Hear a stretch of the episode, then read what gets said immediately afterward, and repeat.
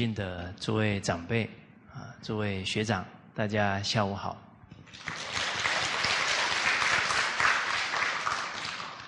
好，我们群书治要三百六十句啊，从啊为君者、为领导者啊，懂得戒贪啊，懂得惩愤啊，懂得能够啊。迁善改过啊，这些修养啊，立身的修养。那上一次呢，我们有讲到了敦亲的部分啊，所谓身修而后家齐，家齐而后国治啊，齐家不能教而能教人者，无知。他对家里人都不能爱护，对下一代都不能好好的教导，而能够去爱人啊，教导人民啊，这是不可能的事情。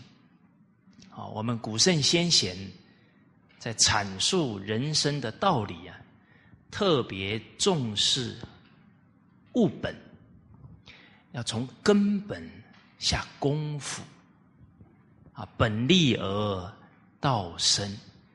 所以修身齐家呢，是治国，是治理企业啊，治理团队啊，很重要的修养基础。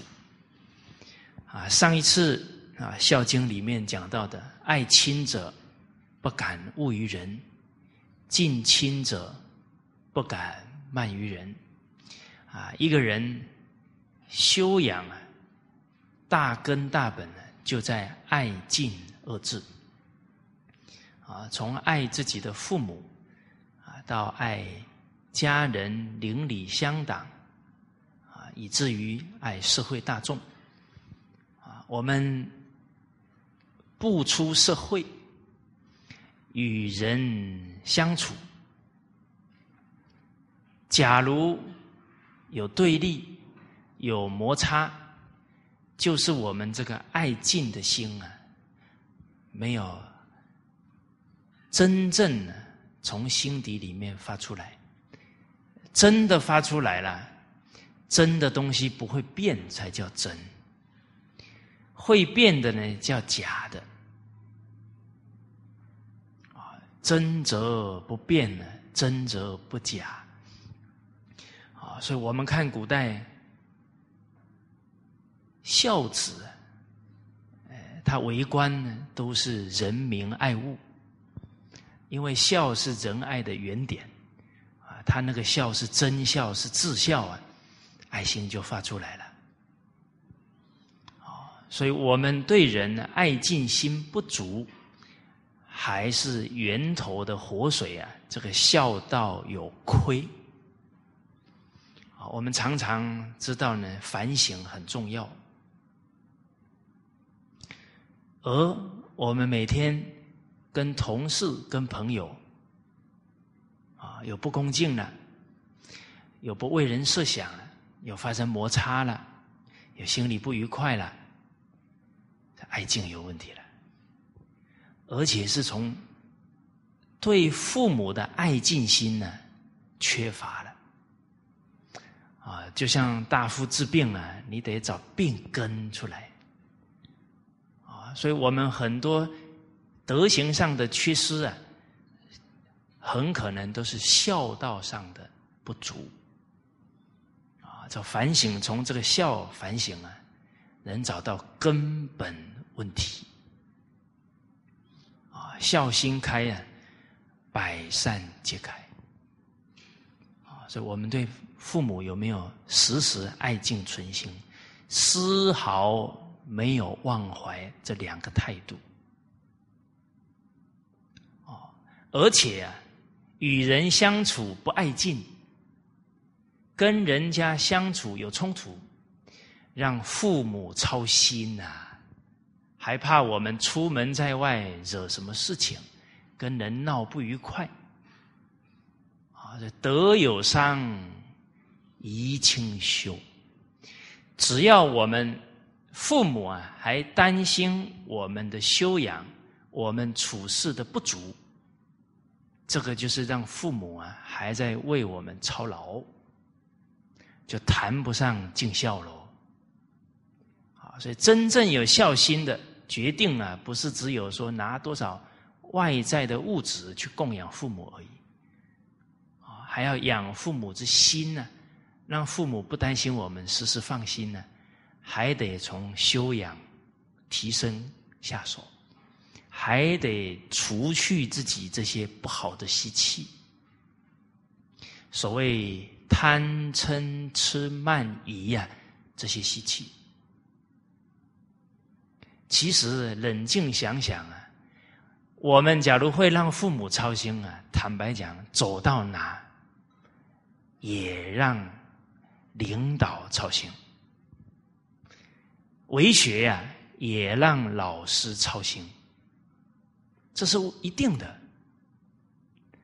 人人念念想着父母，啊，不敢有辱父母，不敢让父母操心。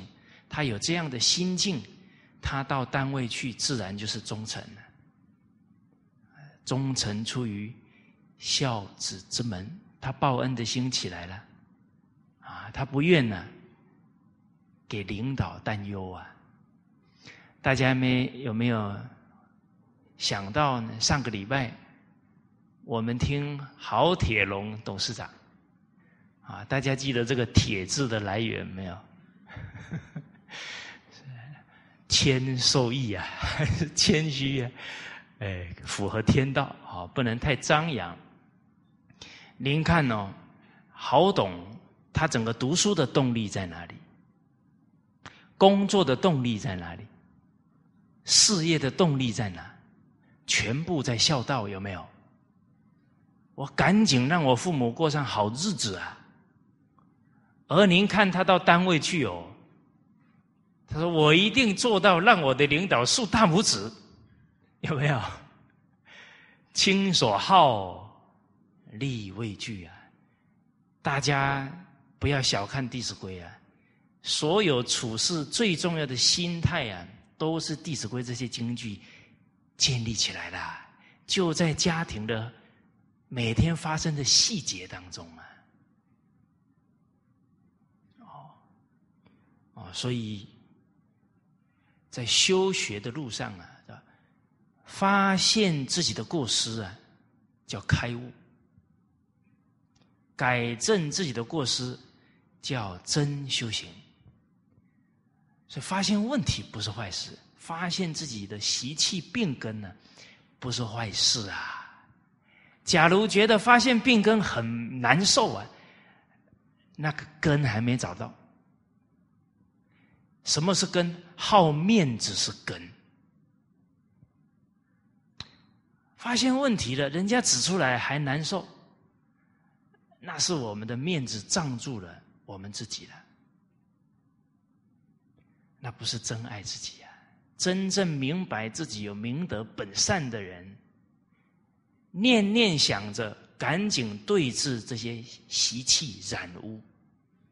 有人告诉我们了，感激都来不及了。他帮助我恢复我的明德本善呢，怎么还会听了不高兴？看他不顺眼？那是糊涂了，那是放纵自己了。所以修学的路上啊，学贵之知，啊，知人者智啊，自知者明，要有自知之明哦。哎，不能别人提出来，你有这个毛病哦。哎，当场还给自己台阶下，还讲的冠冕堂皇，不肯当下改过，啊，这个啊对道业都有损了。天下聪明俊秀不少，真的资质很好的人不少哦，所以德不加修，德行不能提升。道业不能精进，业不加广者，只为因循二字，耽搁一生。我们有没有遇过别人指出我们的习气？啊，我们说好了好了，我改不就是了吗？我们有没有这么样回答？哦，听是聪啊，人家一听啊，这能改吗？不止不能改啊，当下习气在现前。讲这句话的时候，第一嗔恨心起来了，第二傲慢的态度起来了。所以学问之道无他，求其放心而已呀，得从这个心地当中啊下功夫啊。啊，所以观心为要，修身最重要的呢，时时要善观这一颗心啊，起心动念。错了，要赶紧改过，赶紧修正。所谓不怕念起，只怕去迟哦。哦，所以这一句《孝经》的话呢，提醒我们时时爱敬存心。道也者，不可虚离也。这这个爱敬能够坚持一个月。保证大家烦恼轻，智慧长。这个格物的功夫啊，就大大提升了。人有爱敬存心的时候，就没有嗔恨了，就没有傲慢了，就没有自私自利了。爱是念念为人想啊，敬是对人尊重啊，不轻慢。哦，好，哦所以，修身齐家，也都是啊，从这个爱敬的功夫。唯有爱敬，才能家庭和睦，啊，进而呢，啊，能够啊，经营好自己的事业。家庭常常吵吵闹闹啊，这个心神都不宁啊，事业也很难长久。而接下来呢，下一句啊啊，第十九句呢是出自啊孔子家语啊大婚啊这一篇，我们一起啊把它念一遍。好，哎，我开始念了，你们就跟上啊啊，预备起。习三代明王之必敬妻子也。盖有道焉，妻也者，亲之主也；子也者，亲之后也。敢不敬于？是故君子无不敬也。敬身为大，身也者，亲之知也。敢不敬于？不敬其身，是伤其亲；伤其亲，是伤其本也。伤其本，而知从而亡。三者，百姓之相也。身以及身。子以及子，非以及非。君修此三者，则大系啊，大化系于天下。好，抱歉啊。我们读到这一段呢，可以厘清一个呢，对我们中华文化。非常严重的错误认知哦，很多人都说啊，我们中华文化呢不尊重女人。您看看，这是圣人至圣先师讲的一段话哦。哦，其实啊，近代呢都觉得比较尊重女人。形式上看好像比较尊重女人，啊，女权运动啊越来越多。那诸位女同胞，你们觉得被尊重了吗？哇，立了很多法律哦，啊，女人有从政的权利，有什么的权利，立了很多，大家觉得有没有被尊重了？大家冷静去看哦，法律是很多保障女权哦，可是女子受伤害的事件哦，有增无减哦，而虽然。在法律当中呢，好像提了很多保障哦。大家心里想一想，男人是越来越尊重女人了吗？这个 I don't know 啊，这个得要你们冷静去想一想了。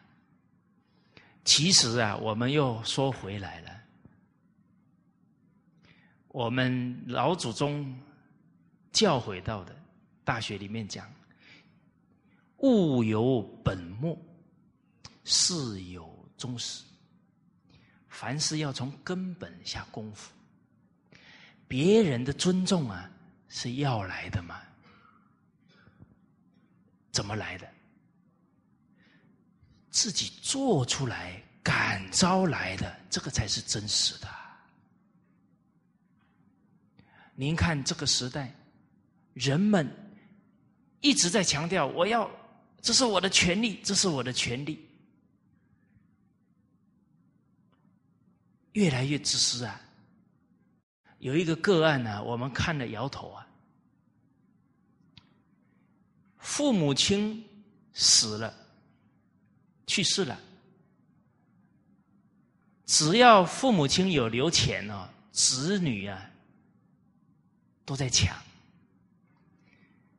可是另外一点哦，父母亲欠人家钱了哈，没有一个人要带父母还。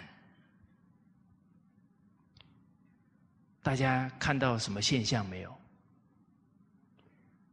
哎，有钱你可以继承，欠钱你应该还呐，这个道理才合法。您看现在法律都是增长人的什么？你这个法律啊，要想的很周详啊，不然您看看，都保护人的自私自利，只想权利不尽义务，这个人性有时候，这个法律假如制定的不妥当啊，都在增长人的贪婪啊。哦，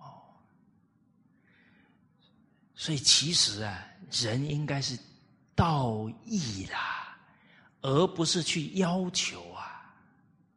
要求来的，事实上呢，都跟真理不相应。因为真理是什么？招感、感得的，不是强迫别人要来的。所以尊重也来自于自重，而后人重啊。您看。在那个百货公司墙上都挂着女人穿的很少，诸位女同胞，你们有没有去抗议过？你们觉得那个穿的这么少是尊重女人吗？你们怎么都不说话了？您看哦，这个社会这些表现有没有尊重女人？哎，女人怎么都没有反应？啊，男人每天看这个，你说他会尊重女人？啊，男人比本来就是比较容易冲动的嘛。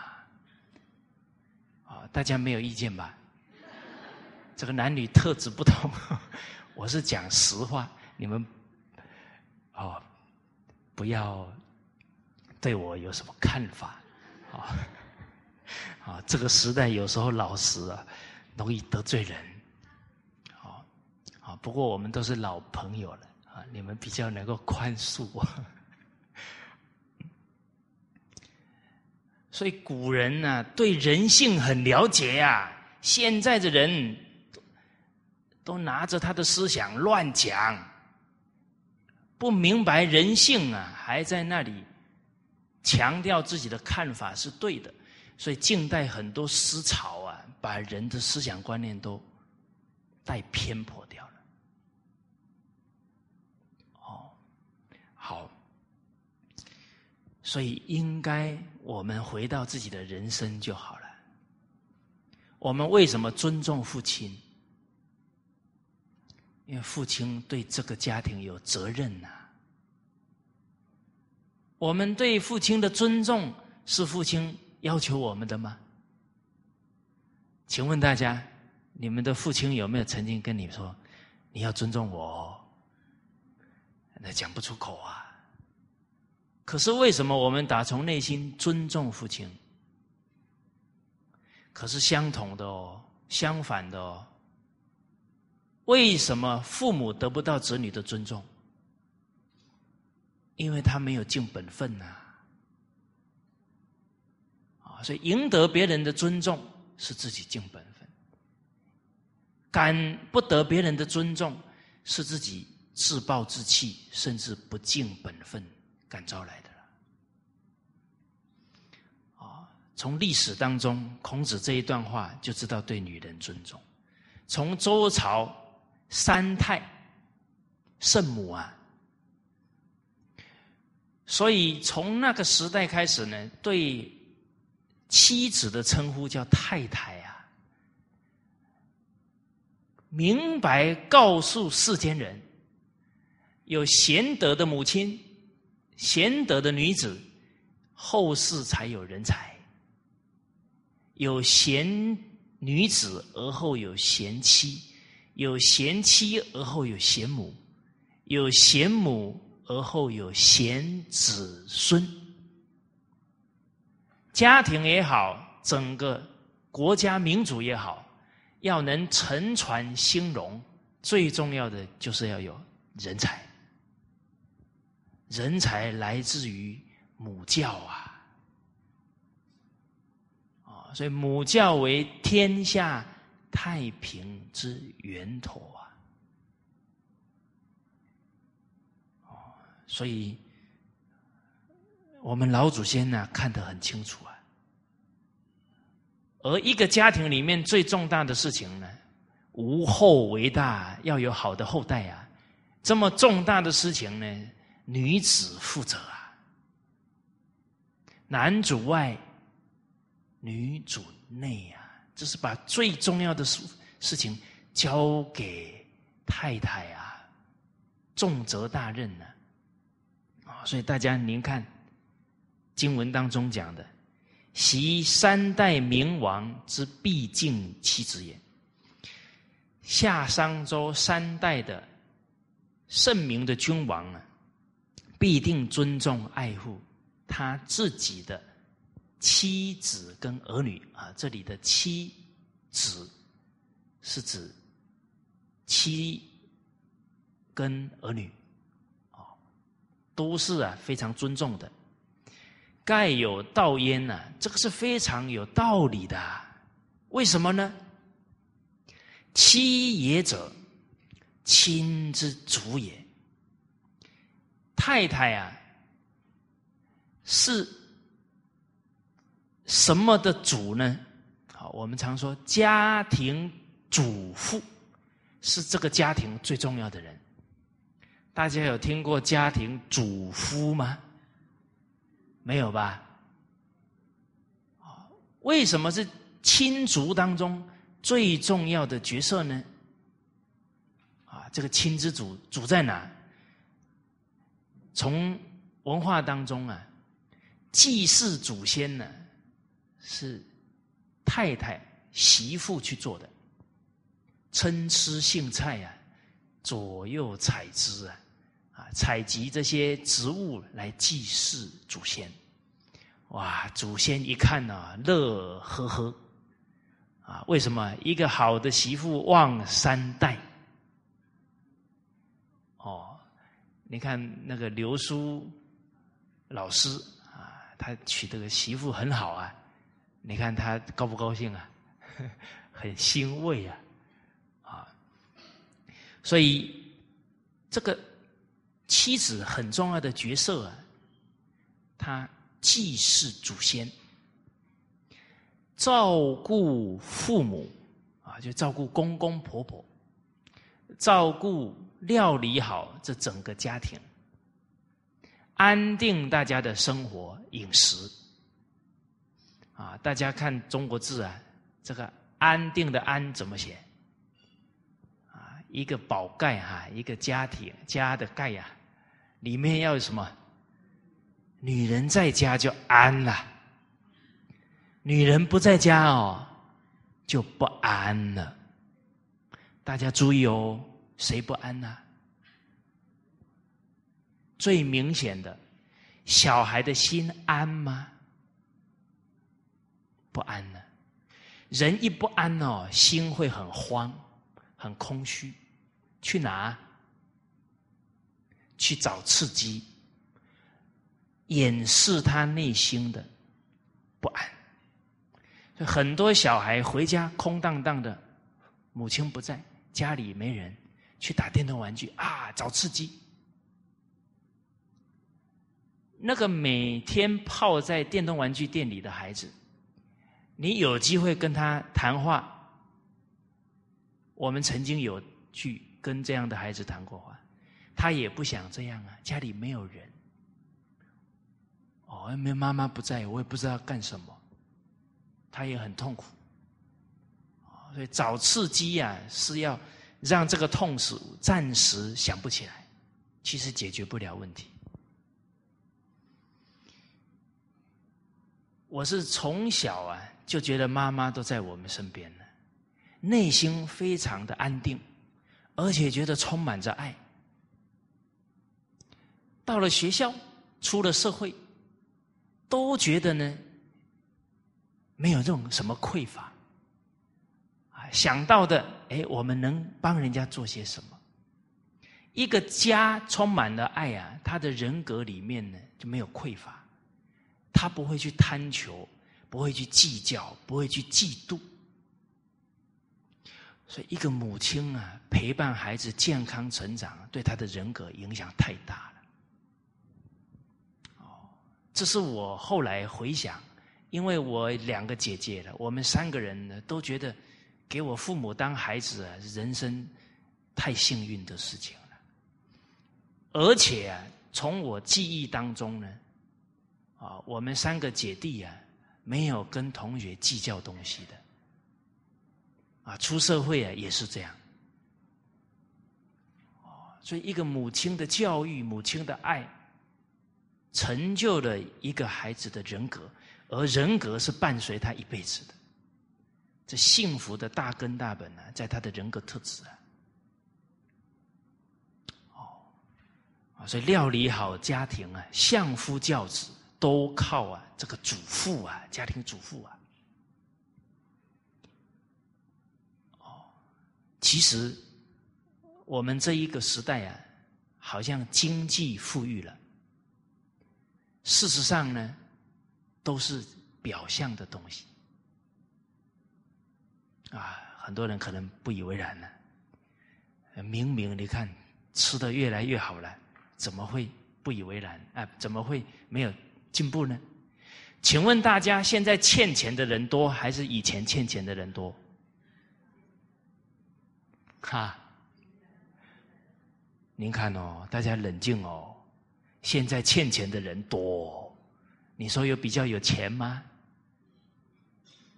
再来，你说吃的比较好哦，告诉大家了，人都不冷静了。请问大家，二十年前的苹果比较香还是现在？啊，哦，二十年前哦，那个苹果放在二楼，你还没进门就闻到了。现在呢，摆在面前还得要 才闻得到。整个吃的东西其实越来越不营养啦，都是看起来不错啦。现在所有的功夫都用在表面功夫上啦，看起来不错，越吃越多病。有没有发现，人都追求表象上的好，看起来不错。大家注意看哦，你看现在的培养出来的年轻人，哦，比方说那男士要找找对象了，哇，看起来白白净净的哦，你不要光看，啊，要跟他聊几句话哦，你就昏倒了。哦，他有没有内涵？一交谈你就知道了。不能只有看呐，又不是当花瓶。哦，啊，你们女孩子也不要看哦，他那个头发梳的很像郭富城，你就很喜欢。不可以看这么表面。但话说回来了，现在人看不看表面呢？是啊，整个风气使然呐，你不够冷静哦。都会受这个社会风气影响呢。哦，哦，所以这里提到的呢，亲之主啊，太太是主妇啊，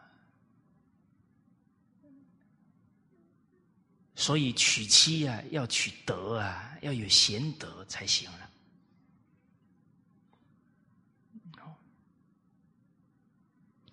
啊，所以这一句呀，也让我们认知到啊，圣贤先王对于一个妻子在家庭当中啊的重要性是体会非常深的。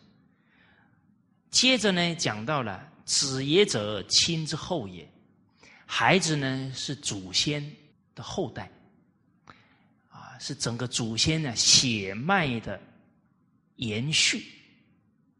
敢不敬于啊？怎么可以不恭敬、不尽心尽力教育好自己的孩子呢？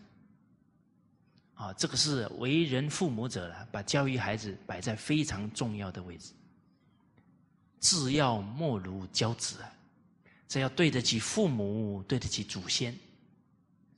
啊，所以走入婚姻啊，啊，您看，我们古里一出门呢。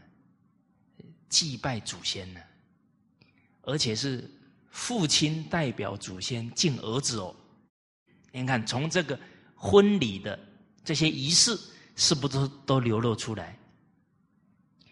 婚姻很重要的，上以事宗庙，下以祭后事，其后啊，有好的下一代啊。所以，子也者，亲之后也。这个事情要慎重啊，要非常重视啊。哦，包含新娘娶回家了，一进门，这个婆婆把家里的钥匙哦交给媳妇啊，接下来是她当家了嘛，她是主妇了嘛，所以这个婚礼里面的这些仪式啊，都有很深的表法的。啊，表家庭伦常的意义在其中。啊，所以接着讲呢，是故君子无不敬也。啊，君子啊，对于妻子、孩子，以至于啊，对于人事物，都是常保一个恭敬的心。啊，所以古圣先贤的学问呢，重要在主敬存诚。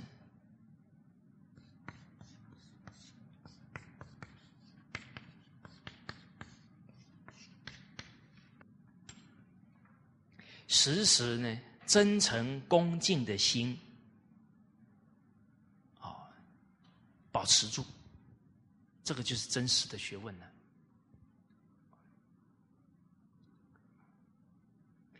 啊啊，所以大家看呢，沉静对学问呢，十分沉静呢，得十分利益；对人沉静啊，至诚感通。就人跟人呢，真心相交啊，所以这个沉静是真实的学问呢。接着又讲到了敬也者啊，敬身为大。谈到恭敬呢，尊重自自身，尊重父母给我们的身体啊，是最重大的事情了。啊，为什么呢？身有伤，宜清幽啊。以这个身体又做了不道德的事，羞辱父母一生呢，所以德有伤，宜清修啊。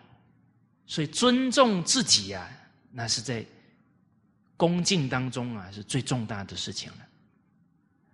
接着强调到了身也者，我们的身体啊，亲之知也是父母的分支，父母是树根。我们是枝干，啊，父母是我们的根本呐，啊，没有父母就没有我们了，啊，而我们是枝干呐，我们受伤了，父母比我们心痛啊，所以感不敬于，怎么可以不恭敬自己的身体呢？假如不敬自己的身体行为了，是不敬其身。是伤其亲，让父母担心、伤痛了。伤其亲是伤其本也，伤了父母的心呢，就是伤了一个人做人的根本。德者本也，夫孝德之本也，孝是德之本。啊，不孝了就伤害自己德行的根本。伤其本，则枝从而亡。这个树根坏了，这树干也活不了了。其实我们孝道严重缺乏的时候啊，看起来我们的生命还在，事实上啊，已经是行尸走肉了，做的可能是禽兽的行为了。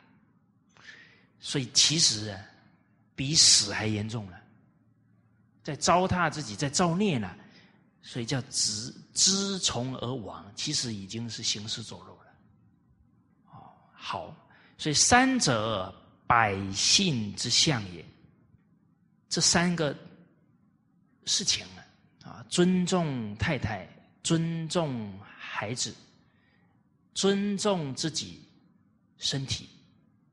行为，这三者啊，百姓之相也，啊，这个相啊，是榜样，就是这些古圣先王，他们把这三件事做得很好啊，成为百姓效法的榜样，因为上行下效，啊，古代啊。对父母、对老师、对君王都是非常尊重的啊，所以对父母、老师、君王的行为啊，也是非常的推崇效法。这里接着讲到了呢，身以及身，这些先王爱护自己的身体。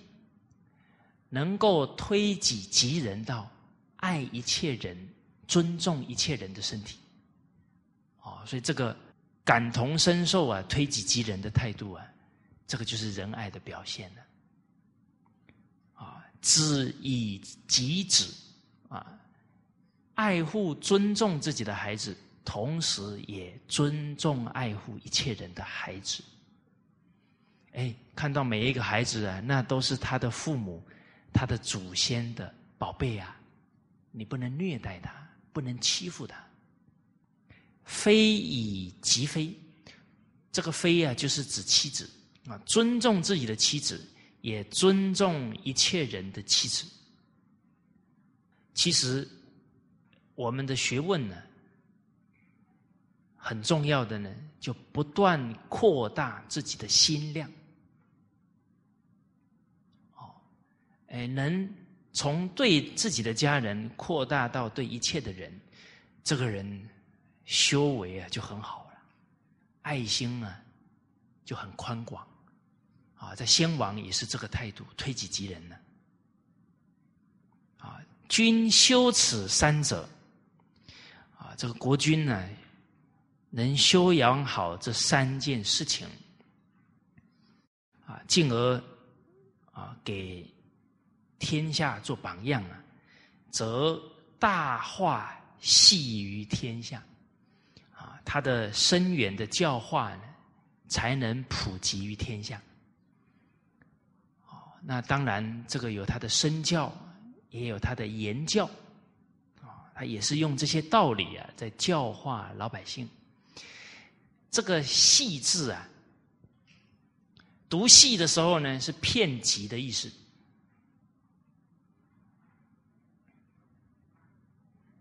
它还有另外一个读音，有一个成语啊，叫“同仇敌忾”。这个字念“忾”的时候是愤怒。啊，古字里面呢，不同读音有不同的意思。啊，另外一个“戏”呢是片集的意思。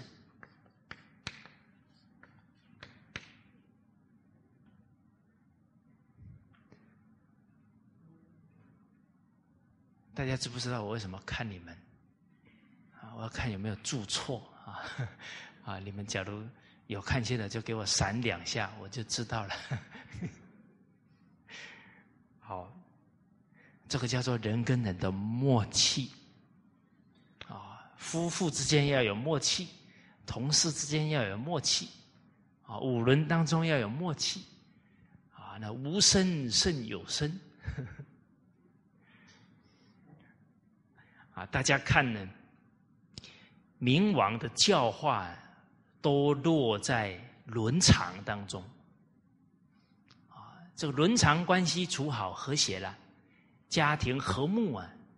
每一个家又是社会的细胞，家里安定了，社会就平安了。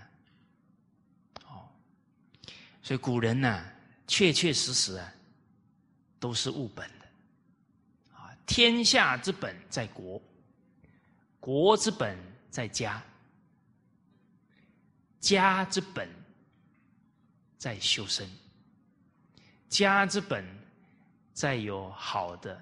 母教，啊，母教为天下太平之源，啊，大家了解到这一点啊，教女儿比教儿子更伟大，更重大哦，啊，所以生女儿的人，天下安危啊，就在你们的手上了，啊，有没有人一听了以后说，哎呦，那？当时候就不生就好了，啊，那你有这个心态的不敢承担，啊，诸位学长们，人生啊要勇于承担。人这一生哈，坦白讲啊，像做梦一样了。我们前面这几十年，你觉不觉得像做梦一样？而且我感觉这个梦哦，越做越快呢。哦，小时候都觉得啊，怎么日子这么慢？我要快快长大，尤其越大哦，红包越多。那时候不懂事啊，哦，都是这幼稚的想法。可是反而成年以后啊，又是上了三十岁啊，好像过一年哦。好快啊！就像刚不久而已。啊，我最近常常遇到一些朋友，我说：“哎呦，又见面了。”那个朋友看看我，八个月了呢。哦，好快！所以古人提醒我们啊：“一寸光阴一寸金啊，真的不是没有道理的，要珍惜啊。”哦，所以。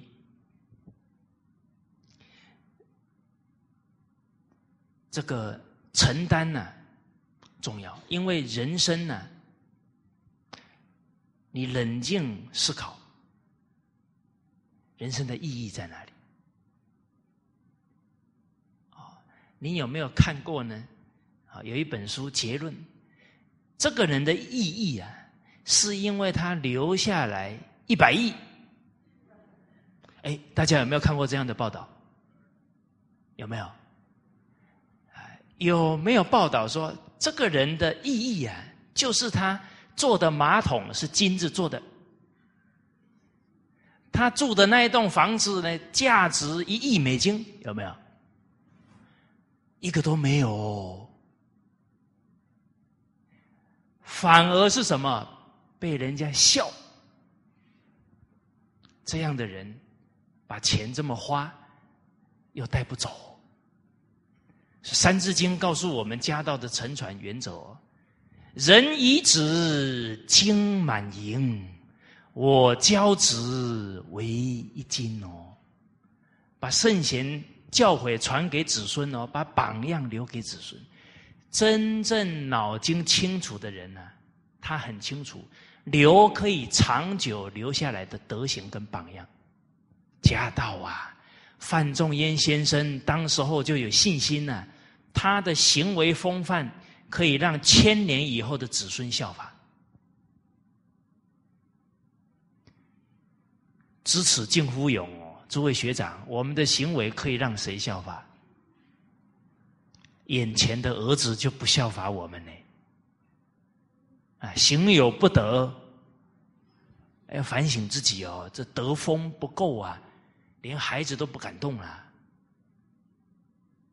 哦，好，留留得下来的是明白人哦，代代的走的。好，请问大家，人最后一刻啊，是什么样子？双手双脚一摊，走了。那个手都是这样放下来的，你还拿什么走？是不是？哎，人有时候想啊，死了就什么都没有了啊！我现在还在抢什么？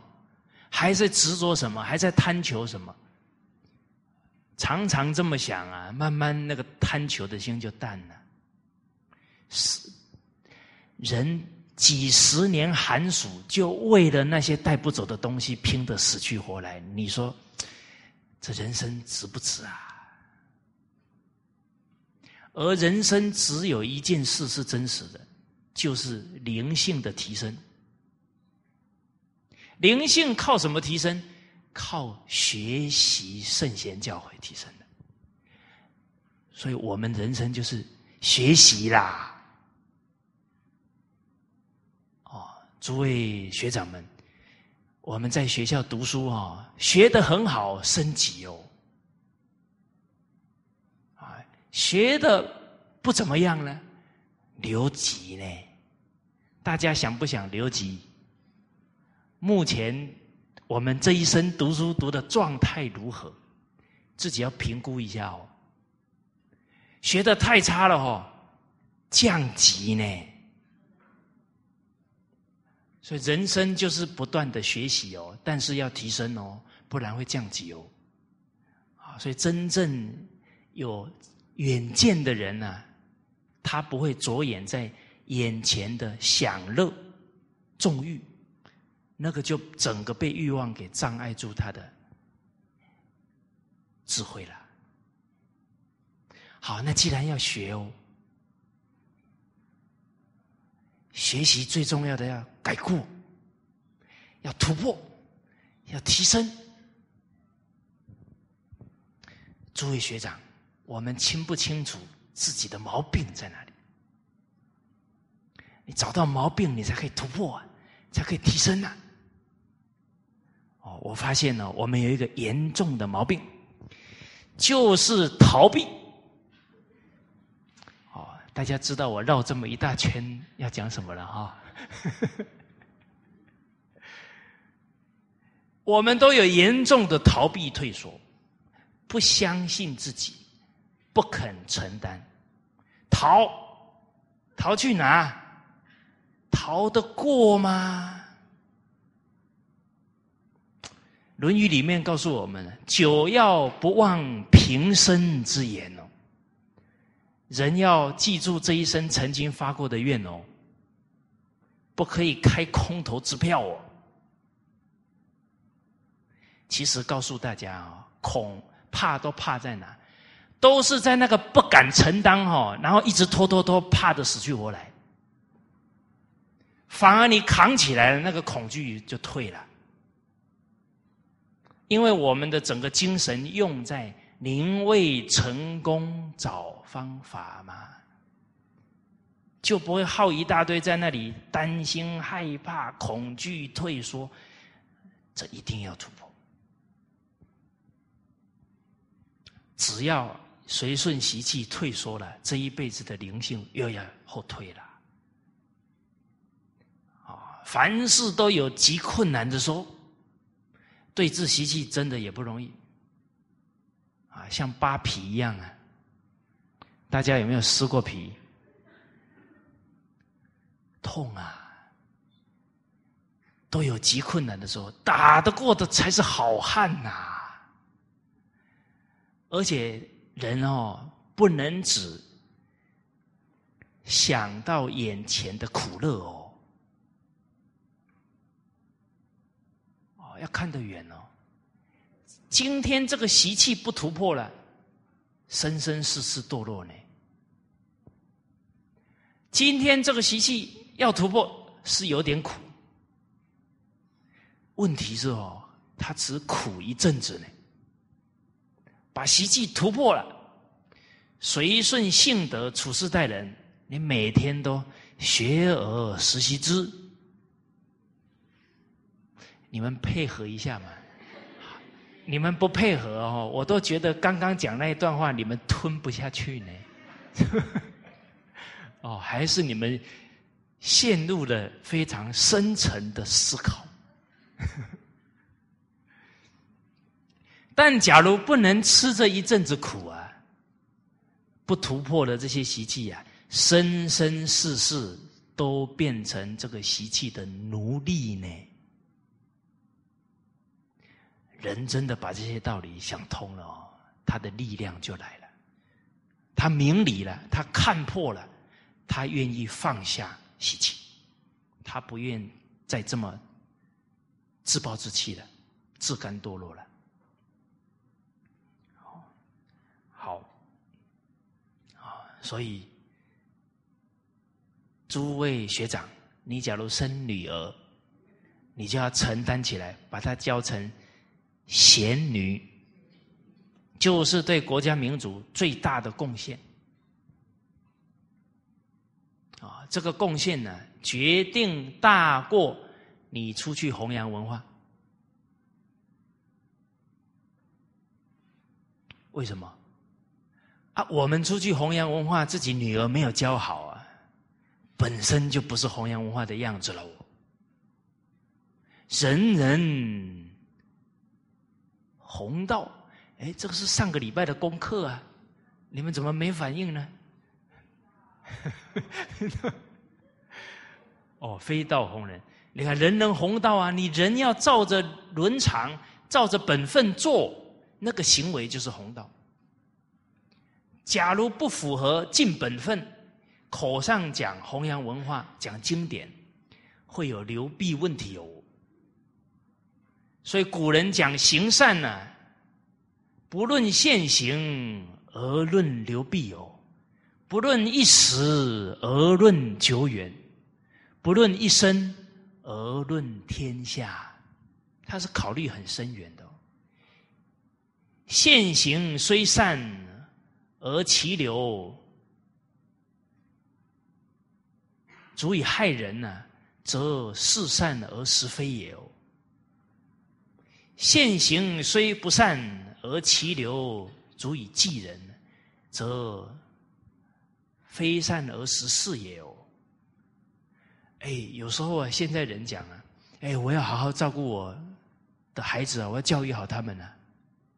哎，有人会说，哎，你心量太小了，要胸怀天下，对不对？有没有道理？你们怎么都笑着看着我？有没有道理？没道理呀。所以道理都要从经典当中去对照。不然每一个人都有一套，听到最后无所适从。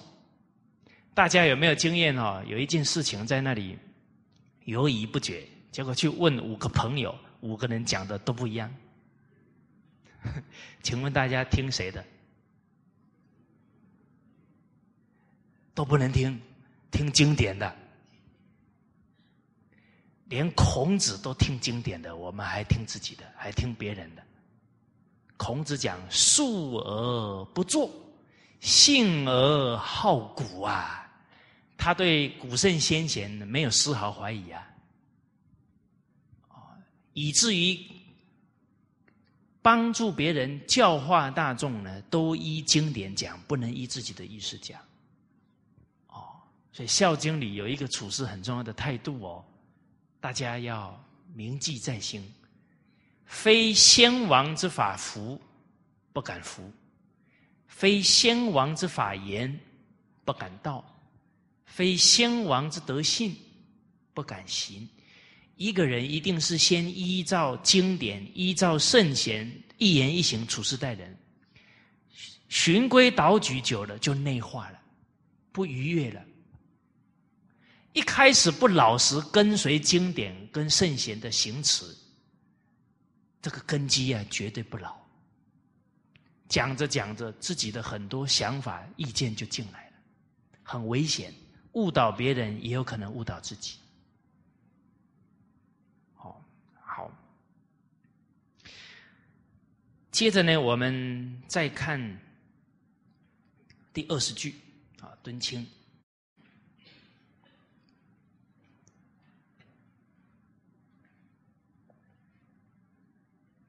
这是《后汉书》的一段话，在第四册五百七十六页。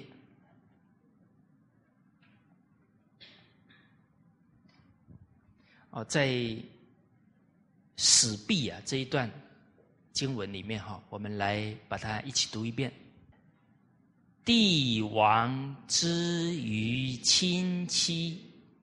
爱虽荣，必视之以威；体虽贵，必敬之以度。哦，我们看一个君王、帝王，他是国家最尊贵的人，也是最富贵的人哦。富贵到了顶点呢，他的孩子在这样的富贵当中，假如没有很好的教育啊，是太容易堕落了。啊，大家冷静去看呢，啊，现在企业家的第二代啊，很多出现严重问题。假如这个企业家没有教育的正确观念呢，哇，他那个第二代呢，非常。傲慢、奢侈，叫骄、奢、淫、逸。这个淫就是很放纵自己，啊，游手好闲，就是拿钱乱花。哦，啊，所以这个帝王呢也好了，社会当中有地位的人也好，啊，决定啊要。教育好他的下一代，不然呢，他中晚年哈一个头啊两个大，他不知道他的后代会怎么败他的家产，会怎么毁掉他的家族。好，我们之前得过读过《才德论》，大家记不记得？啊，国家家族之所以会毁掉呢？都是因为培养出了才圣德的人，太聪明了，最后就把家都给毁掉了，啊，没有德行的基础。好，我们看帝王啊，至于亲戚，爱虽荣，必视之以威，就非常爱护他的亲人。但这个爱哦，还要加上智慧哦，要悲智双运哦，恩威并施哦。你有恩慈啊，还要有威严哦。威严来自于你的德行，来自于你的家规家道哦，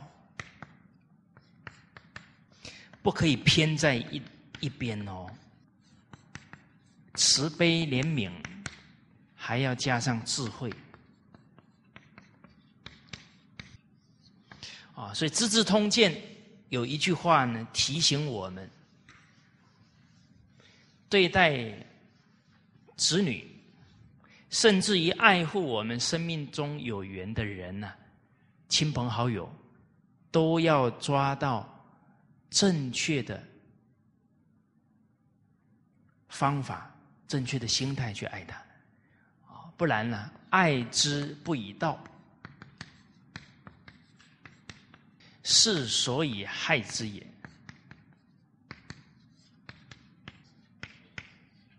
从家庭来看，出一个败家子，其实他的父母，甚至他的爷爷奶奶，以至于他的哥哥姐姐，都要反思，有溺爱他的可能性，才会造成这个结果。啊，同样的，在团体当中。这个下属很嚣张，很傲慢，可能也是啊，他的上司啊给他撑腰，看起来是在疼爱他呢，事实上是在毁了他了。哦，所以这个爱之不以道啊，是所以害之也。哦，所以这一段里面，这帝王啊是非常冷静的。非常爱护呢，但一定啊有威严，啊不让孩子造次，有规矩。啊，我们从小呢成长过程，这父亲很有威严。啊，我们顽皮了，放肆了，啊，这个爸爸马上看我们一下，就收敛了，啊，或者呢咳嗽一下。好，我们就乖多了啊！这个就视之以威啊，要守规矩。体虽贵，这个体虽贵啊，就是他们都是皇宫啊，王公贵族，身份是非常尊贵的，但必禁之以度。但一定啊，规定必要的法度。制约这一些亲属，否则啊，这个亲属容易啊横行霸道。大家去看哦，历朝历代啊，都有那个皇帝的儿子啊，非常嚣张的，那个就是没有管好了。啊，这个王公贵族啊，最后还欺压百姓啊，造成很严重的社会问题。所以这个帝王教孩子啊是非常关键。啊，我们看呢这个五百七十六页，还有引到历史当中。啊，我们看倒数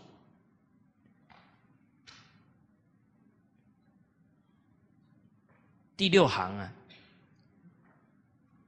啊讲到了。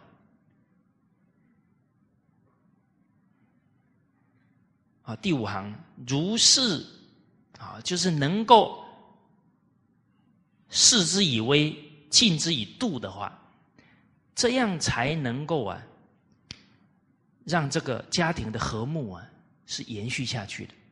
啊，如是和睦之道心，因为他懂得恭敬，不会以下犯上。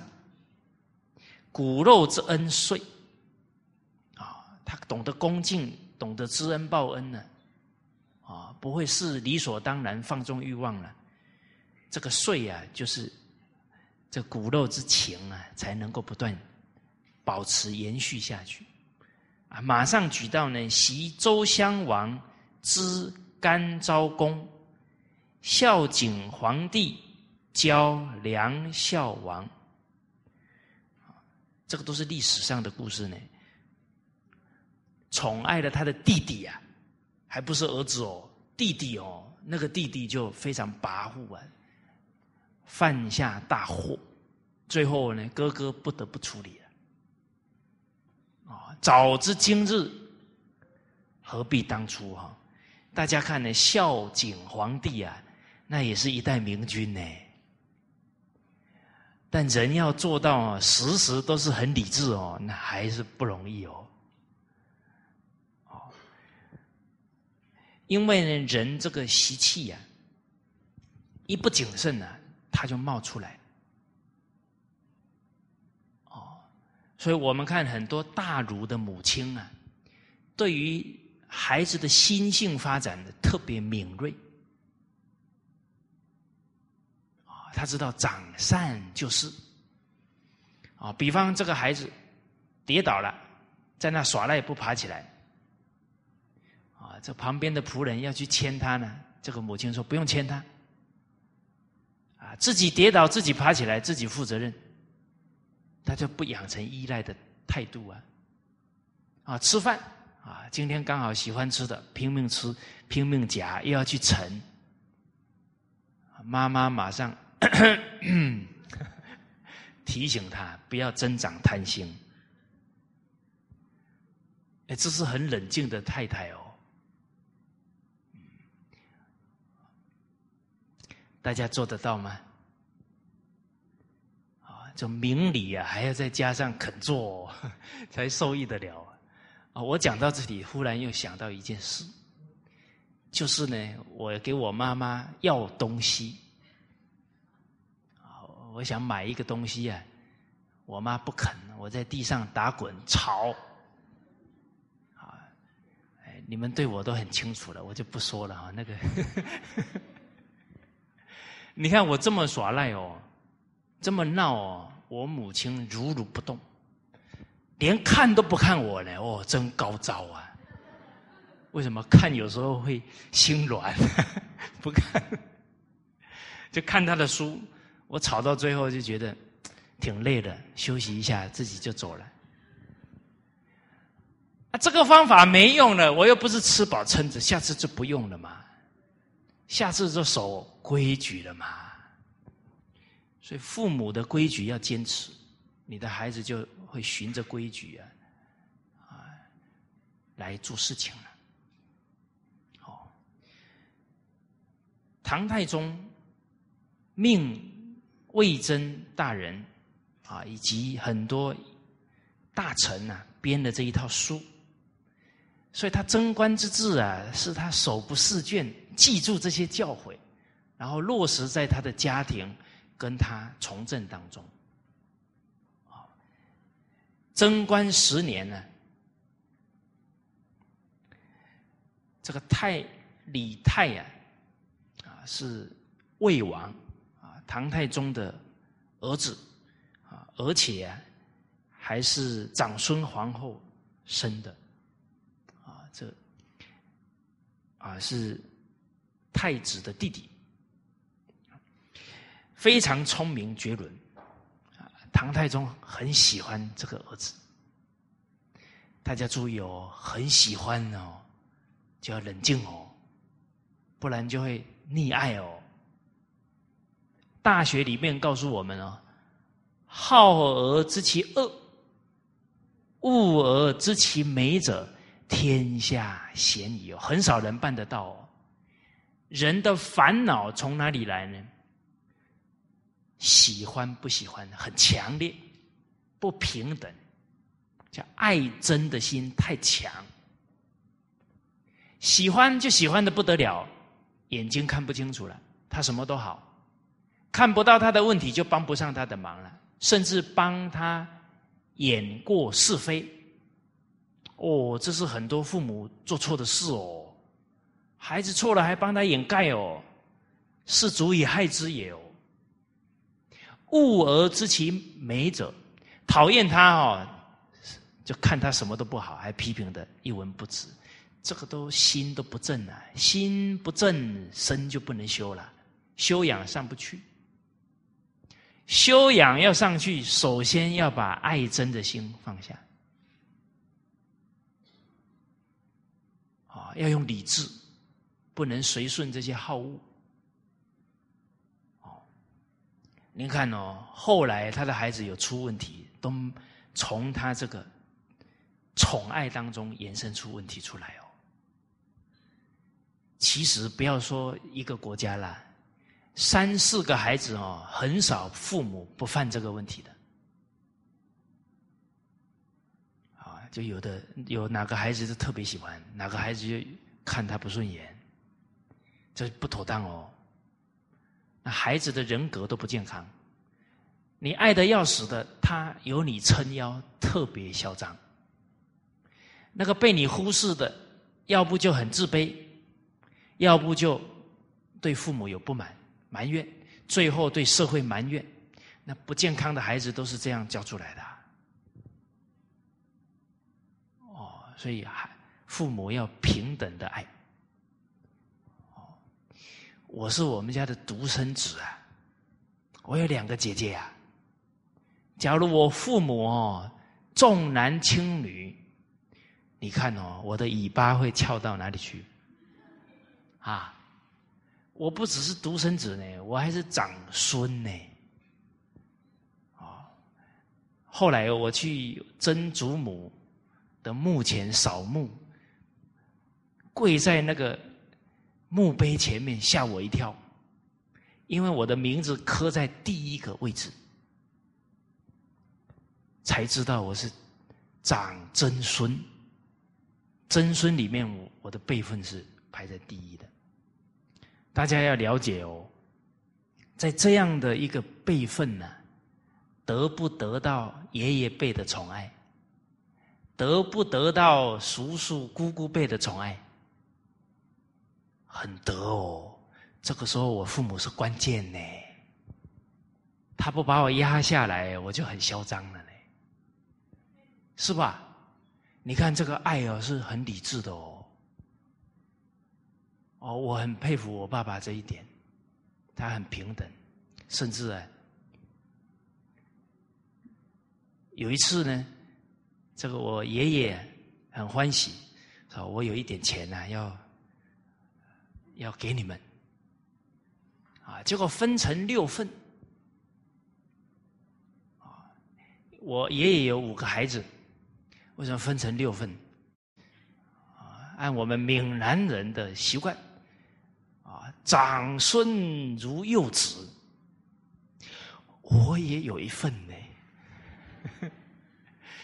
可是呢，我父亲啊，对我爷爷还有对我叔叔姑姑，因为我父亲也是长子嘛，一句话，李旭不用了，一句话就解决了，我就什么都没拿到。但是我告诉大家哦，哦，我当时候听到这个事情啊，我对我爸爸肃然起敬。财物轻，怨何深呐？是吧？而且他也提醒我啊，你还跟你的叔叔姑姑要什么啊？你是晚辈啊，这都是给我的教育啊。哎，一个家庭哦，不计较钱哦，特别团结的。我也从我父亲跟兄弟相处啊，我觉得领悟很多道理。爷爷奶奶家族需要钱呐，我父亲从来不会去说：“哎，弟弟、妹妹，你们也表示一下心意吧。”我没看过我爸爸做过这种事情。啊都是啊，自己承担下来，然后都是我叔叔姑姑发现的，不行不行，这怎么可以都是大哥你做，我们也要做，这争着做了，所以这个长兄啊，你带头啊，那个整个弟弟妹妹就效法你了，所以整个家族呢不重视钱财，哎，不重视钱财。该是你的福还是你的福啊？哪有说你不中钱财你就没钱的道理嘞？是吧？哦，哦，所以这里提到了唐太宗特别宠爱这个孩子哎，结果有臣子哦，就抓到这个机会啊，就放出流言，三品。以下的官员呢，那都是整个朝廷的大官啊，三品以上啊。很多都瞧不起太王。哇，唐太宗最宠爱这个儿子啊，听到这个话，受不受得了？很不高兴啊。而其实传这个话的人哦，是针对魏征来的，想激怒唐太宗啊，去指责魏征呢。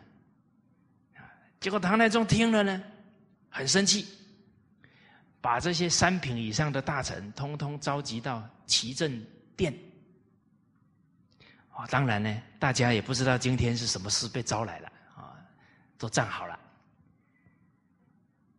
这唐太宗一走进来，嗅到那个味道了，好像有点火药味，啊，所以非常生气呀，脸色很难看。说了，啊，我有一句话给大家要个公道：以前的天子啊，就是天子；现在的天子，难道就不是天子了吗？以前天子的儿子是天子的儿子，现在天子的儿子就不是天子的儿子了吗？啊，我看到隋朝时候啊，这些皇帝的儿子，这些大官呐，通通被这些公子啊，啊，这些皇帝的儿子啊，打扰甚至羞辱。当然，我的儿子啊，我绝对不允许他们这么放纵。虽然我不允许他们放纵啊，可是你们这些大臣难道就可以轻视他们吗？假如我放纵他们了，那他们不去羞辱你们吗？唐太宗讲完了，脸色很难看啊！大家回到唐朝没有？哇！房玄龄的那些大臣呐，发抖啊，全部啪跪下来谢罪啊！啊，臣等错了，全部趴下来，只有一个人没趴下来。魏征，哦，我们有时候看到这个的魏征那个正气啊，那不是一般人达得到的，那个是真正心里面没有丝毫的欲望。无欲则刚，威武不能屈啊！马上呢，魏征非常严肃的说到了：“皇上啊，当今群臣啊，我保证呢，没有一个人是轻视太王的啊。而啊，在礼方面啊，国家都是治理作乐呀。”臣子啊，跟你的儿子啊，都是列在这个礼仪当中的。而且《公羊传》里面呢，有讲到啊，天子的臣子虽然卑微啊，都是列跟诸侯啊列在一起的，他是公天子的公亲呐。所以，跟诸侯的地位是相同的，不能贬低他们的。而且，这些大臣呢，都是功在国家。你的儿子应该尊重这些人呢，这个才能长养他的恭敬心啊。尊重大臣，这些大臣才会为这个国家，以至于为你的儿子效命啊。哦，所以《公羊传》里面啊，刚刚那一段是我补充的了啊，《公羊传》里面就讲了，是跟诸侯并列的哦，诸侯都是王公贵族啊，这个都是史册里面、经典里面写的哦。你看魏征讲话引经据典哦，他也没说我说的哦，啊，诸侯。这些王公贵族用他们当公，他就是公；当卿大夫，他就是卿大夫。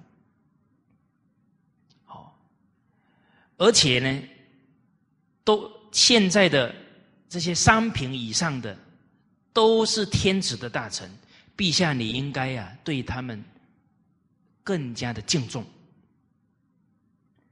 哦，而且纵使啊这些大臣有小的不是，那太王也不能对他们有所羞辱啊。假如国家的纲纪已经坏掉了，那我也没办法啊。那那这些情况继续发生，我也没办法。可是当今圣明之时啊，哦，你看魏征很厉害哦，讲真话哦，引经据典哦，啊，该肯定还是要肯定哦。皇帝现在是圣明之时哦，啊，您是圣王哦。这样太王更不能这样哦，啊！而且呀，您刚刚说隋文帝哦宠爱他底下的孩子哦，那是隋文帝不知礼义哦，不懂道理哦，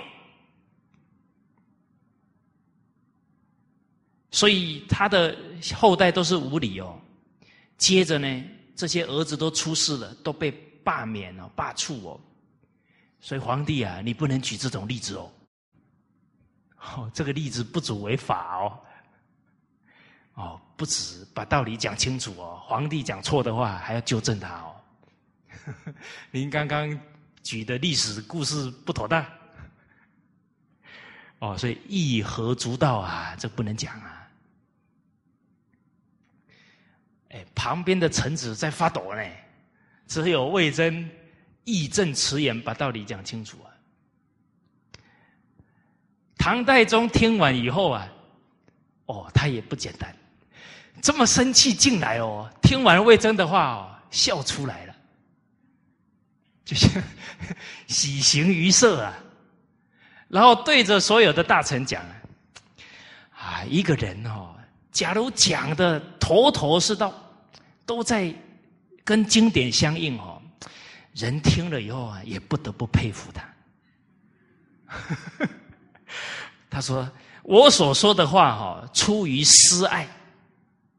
魏征所谈论的哈，是国家的大法大纲、纲纪所在。啊，所以刚刚啊，我我是啊，有愤怒啊，有发脾气的。哦，所以啊，这个是不符合道理的。”而且啊，我所思考的是错误的。现在听完魏征讲的呢，明白了啊，道理啊，应该是这样才对的。啊，所以为人君呢，要常常，能接受啊这些正确的啊劝告。啊，好，封给魏征捐呢。啊，绢是做衣服的，很高级的布料。绢一千匹，不止欢喜哦，还赏一千匹布料，然后把当时候发抖的 那几个大臣啊，房玄龄那些人全部叫过来骂一顿。哎，我那么凶了，你们就怕了？那我假如最后做错决策了，那这个国家怎么办？啊，我纵使脾气再大。不对的，你们也要直接指出来。哦，所以这个历史东公案呢很精彩。哦，整个君臣之间呢演出了一场好戏啊。哦，所以您看，跟这一句里面教的非常相应啊，还是要有威仪啊，要有法度啊，才能教好皇帝的孩子了。我们接着看下一句，啊，这个是在第九册。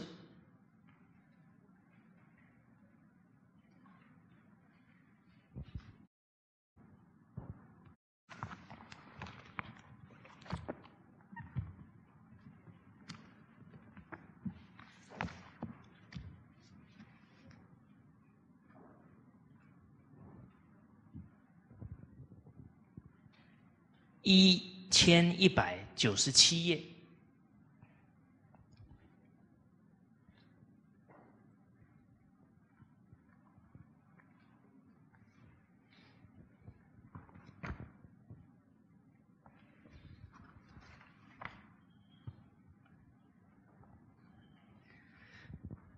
大家听完刚刚啊那个事例啊，其实一个朝代啊，整个人心的向背啊，往往在皇帝的一念之间哦。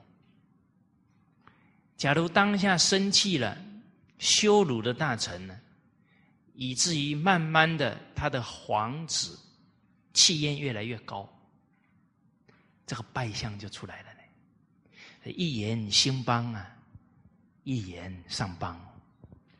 而难得的是呢，忠言逆耳，唐太宗能接受。哦，所以俗话讲的“忠言逆耳利于行，良药苦口利于病”哦。所以我们道德要提升，首先。闻欲恐啊，闻过心啊，很重要了啊！所以六祖慧能大师在《坛经》当中有一段话很宝贵哦：苦口的是良药，